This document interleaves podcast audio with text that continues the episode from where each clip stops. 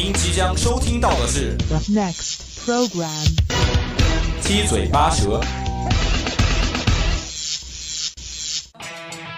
你一言我一语，说新鲜热点，他一唱，我一喝，到生活趣事，七嘴八舌。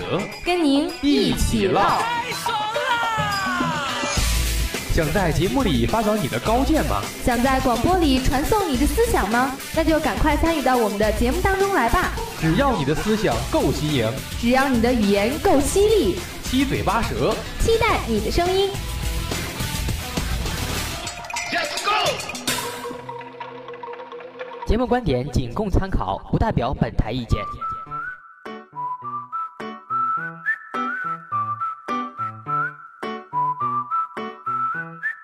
说热点新闻，谈校园趣事。大家好，欢迎在每周五的下午和我们相约在七嘴八舌。我是陈涵，我是心怡。哎，今天又是星期五了，大家又是要放假了。但是这个假期跟平常不一样哦，因为是端午节的三天假要到啦。不过这三天我们过得肯定特别有意义，因为每一天都有每一天的事情要做。你看，就比如说明天，明天就是星期六嘛，然后就是我们的大学英语四级考试，周天也就是一年一度的父亲节，然后星期一就是我们的重头戏端午节。那这个假期，陈涵你回家过吗？肯定是回不了的，因为我一去一来都要花一天以上的时间，然后周六还要考四级，怎么可能回得去啊？别担心，等到我在家开开心心吃粽子的时候，我一定会给你直播，让你感受到家庭的温暖。真羡慕你们这些本地人，然后随便放个周天之类的都可以回家和父母团聚。没想到我们陈涵还是一个恋家的人啊！其实说到恋家呀，当时高考完的时候也是没想那么多，一心想的都是出远门看看。但是真的到了外地生活一段时间后，才真正知道思念家乡的感觉。你不要这么想嘛，其实我还挺羡慕你们可以到外地来上学，就是感受和家乡不一样的风景。你看，我就从小学到现在一直待在实验，也挺想出去看看的。你要这么想，不就好了吗？对不对？这样倒也没错，不过我总感觉有点怪怪的。我们这是一款娱乐性的节目，怎么突然开始伤感了呢？对呀，我们的气氛怎么骤变这么奇怪？陈涵，是不是你带偏了？快点给我带回正轨去！那还是让我们赶紧进入今天的爆笑时间，黄金一百秒。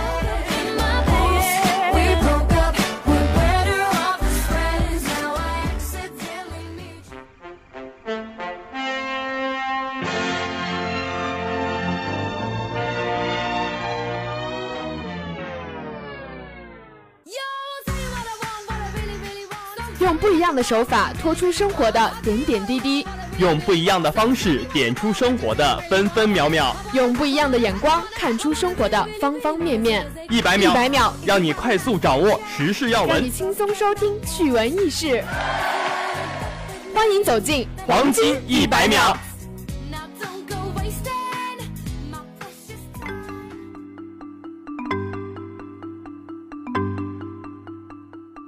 高考奇葩新闻，奇葩新闻第一条：零零后首次高考，准考证丢失数量创历年新高。今年是零零后的首次高考，多地教育考试院统计显示，今年补办准考证的数量平均增加三成啊！唉，本零零后不背这个锅。奇葩新闻第二条，考前盲拍抖音，女生考试迟到追悔莫及。某地一名女生平时爱玩抖音，有新鲜事都会拍摄分享。考试首日出发前，她想拍一段去高考啦的视频，花费较长时间选择音乐和滤镜，完成后才惊觉考试已经快开始了。最终，她遗憾错过了第一门考试。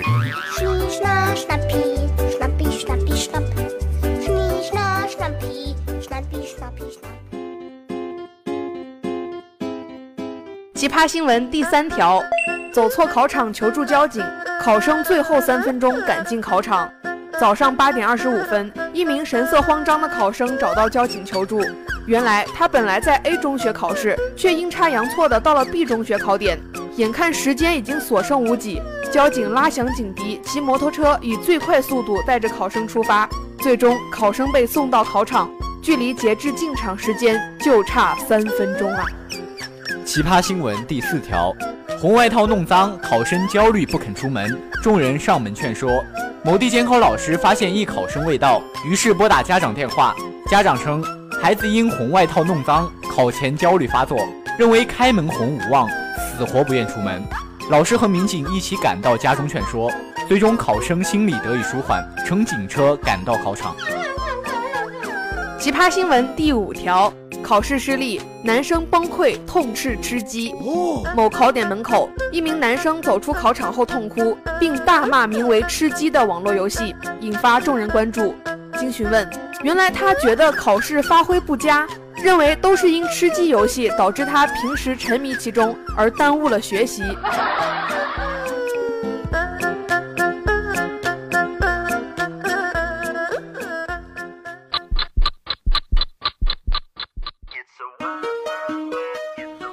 每一周的新鲜话题。对于“吃空饷”这个词，想必人们并不陌生。形象地说，这就叫做站着鸡窝不下蛋。每一周的热点聚焦。有句话叫“朋友多了路好走”嘛，只要你人脉够广，你想干的任何一件事，其实就都成功一半。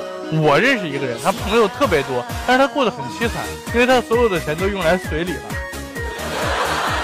每一周的讨论接力，时时刻刻掌握最热门、最新鲜、最疯狂的热点消息，让你犀利的言语在这里找到归属感，拉响你大脑中的警报，来与大家一起分享你独到的看法吧。这里是热点接力棒。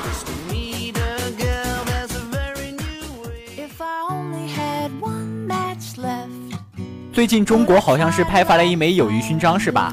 那可是由我们的习大大亲自颁发给俄罗斯总统的一枚象征着友谊的中国友谊勋章哦。其实普京在我们中国的知名度可是相当的高啊。对呀，我觉得如果他不当总统的话，可以当一个知名度特别高的网红。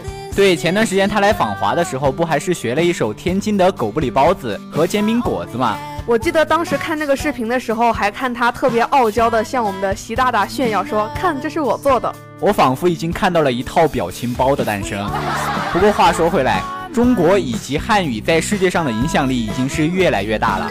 说到中国文化，就不得不提我们的儒家思想的代表孔子学院了。目前在全球一百四十多个国家和地区中，共有五百二十五所孔子学院。我觉得单单看这个数量，就可以看出我们中国文化就已经走向世界，然后影响力就已经越来越庞大了。你看，就像你说的，它在一百四十多个国家和地区有五百多所孔子学院，那平均下来不就是一个国家或地区就有四五所吗？而且前段时间在非洲的一场招聘会上，有三十五家中外资企业招聘。引来当地数千名的大学生，然后这些职位就涵盖了建筑工程、市场营销等多个领域。你之前不还在说孔子学院吗？怎么突然就扯到招聘会上了？这有什么关系啊？因为实际上这场招聘会是由塞拉利昂大学孔子学院主办的，而且想要加入中资企业的话，有一个点是必须的，那就是学汉语。那我从这一点就可以看出汉语在外国的重要性了，就相当于英语在我们中国的影响力一样。其实这一切的功劳呢，还是与孔子学院有关的。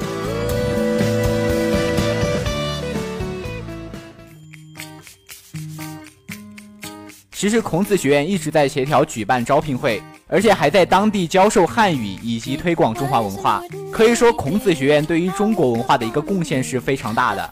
那我觉得孔子学院在外就是充当一个传播中华文化使者的一个身份，不仅在这促进两国商业之间的发展，然后同时还促进两国之间文化的交流。对，其实我觉得孔子学院这种发展方式就是特别的好。它就是先主要和那些当地的一些机构进行合作与交流，然后通过这些企业和机构向外传播汉语言的魅力。而且这些中资企业可不仅仅是完成一些工作上的事情，你在工作之余还必须进行一些汉语的培训。这些汉语培训就包括一些语言的学习以及中华文化的一个培养。你一说到这儿，我就突然想起来，孔子学院和那边知名度特别高的一个企业开展的合作。就是当地的一个特别著名的渔业公司，他们的员工就会进行一些汉语和相关技能的培训。虽然非洲嘛，你也知道条件比较艰苦，只是在冷库中空出了一块地方做教室，然后进行一些教学。但是大家都坚持下来了，然后每次经过那边公司的时候，都会听到当地人用汉语说“中国朋友你好”，然后热情的跟中国人打招呼。对，其实中华文化在外国传播影响力还是非常高的。就像我之前看的一些书籍和电影之类的，很多旅行家到外地，特别是一些小型国家，有学过汉语的当地人都会非常热情的给中国人打招呼，并且带着善意帮助你做一些事情。其实我觉得这样已经很好的展现出中华文化在世界的影响力了。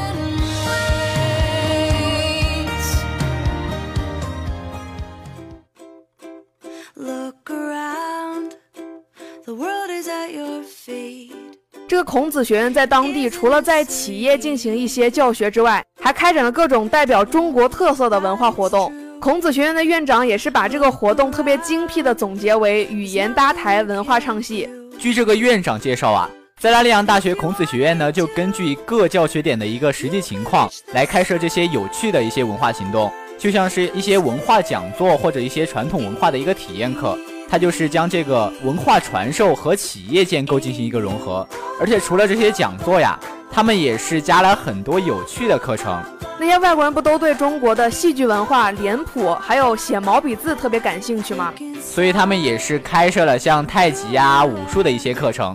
而且在中国文化体验课上，老师还专门教他们如何使用筷子，还有唱中文歌。特别有意思的是，他们还举办了一届塞拉利昂版的《中国好声音》。对，其实就比如这个歌唱大赛来说，很多当地人就想学好汉语，因为他们也是想着有一名导师可以为他转身啊。说不定台上坐的导师，下一刻就为你转身了哦。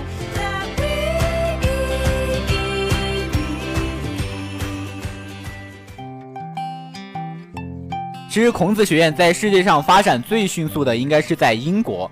就像八年前，英国就只有十一所孔子学院，但如今英国共有二十九所孔子学院和一百五十六个孔子课堂，高居欧洲各国榜首。而且据目前的数据显示啊，二零一七年英国有十六万人在孔子学院和孔子课堂学习。约有一百零二万人参加了孔子学院开展的四千多场文化行动。那为什么孔子学院和孔子课堂在英国会这么火呢？当然是因为中国的魅力所在呀！就像中国驻英大使刘晓明曾经说过的，孔子学院在英国之所以这么火，是由于三大魅力。一个呢是中华文明的魅力，因为学会中文就拿到打开了解中华文明大门的金钥匙；还有重视中国奇迹的魅力，因为中国的发展速度是世界有目共睹的。所以呢，学会中文就能了解到很多中国的东西。毕竟中华上下五千年，博大精深嘛。还有一个呢，就是黄金时代的魅力。总之，中国文化带给世界的魅力是永无止境的。但是在中华文化传播这么迅速的同时，我也在网上看到一些对孔子学院的非议，就比如说什么孔子学院干涉学术自由啊，还有什么孔子学院是间谍机构这些。毕竟一个东西发展的太快太迅速，还是有人眼红的。但是其实孔子学院在办学原则上都是一直奉行开放性的，是不可能干涉他们的学术自由的。而且孔子学院在各地设立教学点，是为了帮助中华文化传播，了解中华文化，并不会参与任何有关于政治和宗教之类的活动。所以呢，其实污蔑孔子学院是间谍机构的人，完全是别有用心的。而且在当今这个全球化的时代，文化交流是必不可少的。对啊，我觉得孔子学院已经成为各国人民增进友谊的桥梁，今后它肯定会为了促进人类文明进步做出更大贡献的。孔子学院源于中国，更属于世界。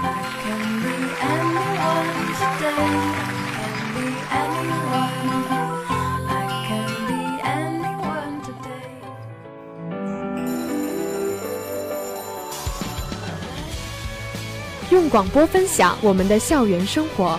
聆听校园之声，感受美好生活。各位亲爱的听众朋友们，大家好！把握校园的每一个角落，追踪校园的最新动态。走进大学，走进集体，走进个人。校园放大镜为你带来校园的最新时事，为你树立起校园的指南针，让你在这里不再迷茫。聆听校园之声，感受美好生活。这里是。校园放大镜。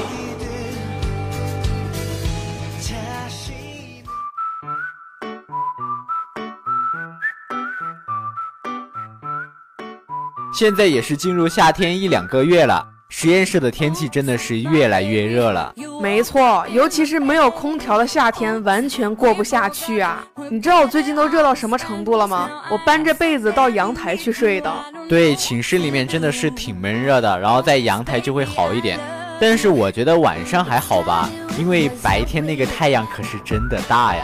对啊，我每天都是涂了一层厚厚的防晒才敢出门，要不然真的是很怕被晒黑。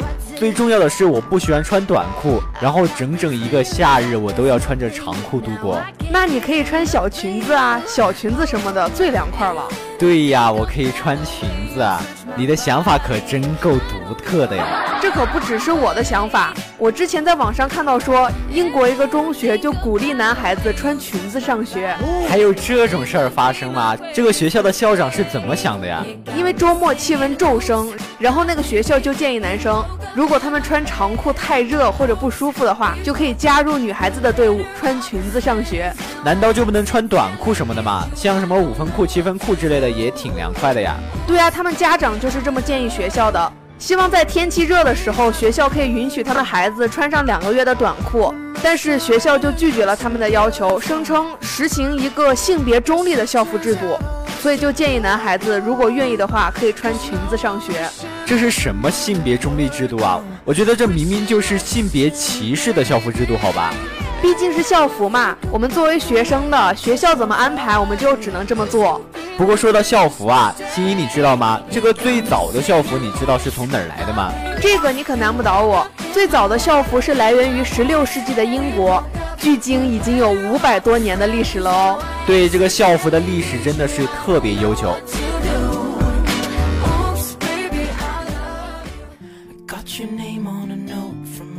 但这个校服并不是一开始就是公立学校的传统。不是公立学校，难道是那种贵族学校的特权吗？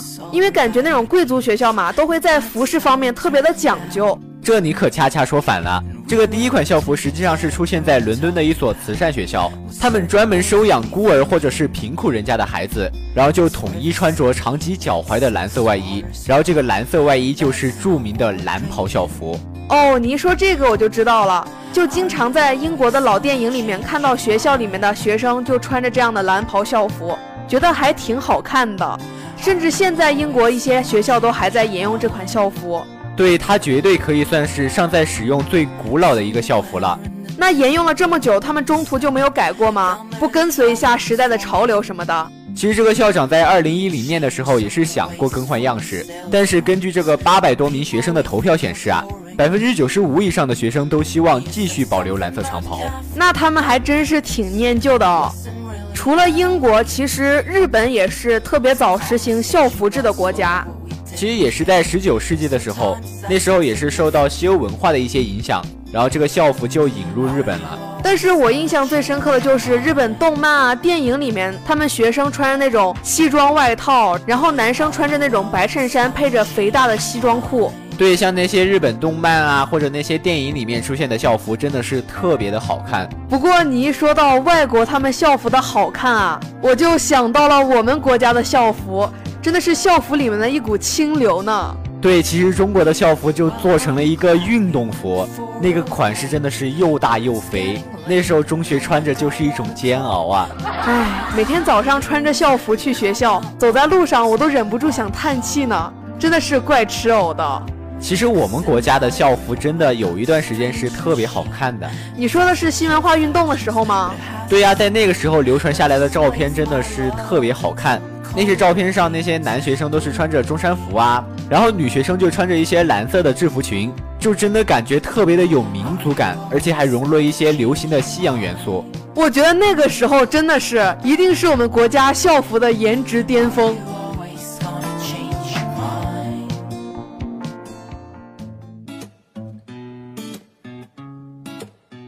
但是其实说了这么多穿校服啊，我一直都有一个疑问：这个校服为什么就得穿呢？难道就不能不穿吗？其实穿校服很大一部分原因就是为了统一大家的着装，降低学生之间的攀比心理。而且校方就希望穿着校服的学生可以时刻不忘校风校训，还可以培养孩子们的团体意识和集体荣誉感。其实说到底啊。这个校服也算是一种校园文化的符号吧，因为这个校服上肯定印了很多关于学校的一些办学理念，包括那些校徽、校名啊。可能一件看上去不怎么样，但是我觉得成百上千、成千上万的人站在一块儿的话，就会有一种特别强烈的归属感。那好，今天的七嘴八舌到这儿就全部结束了。如果您对我们的节目有什么好的意见或者想法，欢迎拨打我们的热线电话八二三八零零四，也可以添加我们的 QQ 五七八九三幺零零幺。玩新浪微博的朋友还可以艾特湖北汽车工业学院校园之声广播台。如果你想再听一遍我们的节目的话，也可以在蜻蜓、荔枝 FM 上找到我们，还可以添加我们的微信公众号“湖北汽院校园之声”。那好，这里是七嘴八舌，我是陈涵，我是心怡，咱们下期节目不见不散，拜拜。